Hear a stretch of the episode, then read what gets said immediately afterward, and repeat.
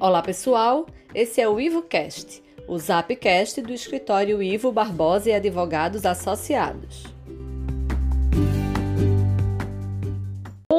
É dia de falar para as empresas pernambucanas, em especial para as que faturam mais de 4 milhões e 800 mil reais.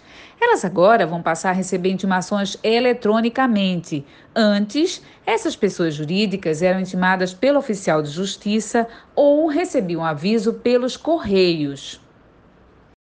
A mudança é uma determinação do Tribunal de Justiça de Pernambuco e as empresas públicas, privadas ou da administração indireta precisam fazer o cadastro no site do TJPE até o mês de abril. Após o cadastro, é necessário ficar de olho no sistema para saber se há ou não ajuizamento de ações para tomar as providências. Se no prazo de 10 dias a empresa não se pronunciar, automaticamente o sistema registra o processo, que pode até correr a revelia. As microempresas e as de pequeno porte não estão incluídas na determinação, mas podem aderir voluntariamente ao cadastramento.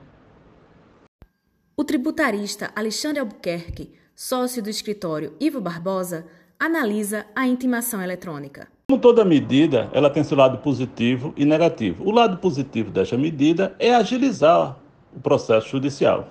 Por outro lado, vamos ter uma elevação do custo Brasil. As empresas vão ter que gastar mais para acompanhar os processos. No final do dia, o tribunal vai gastar menos, mas a sociedade vai pagar mais caro.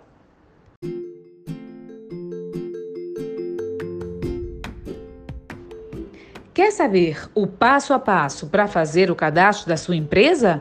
Passa lá no nosso site ivobarbosa.com.br.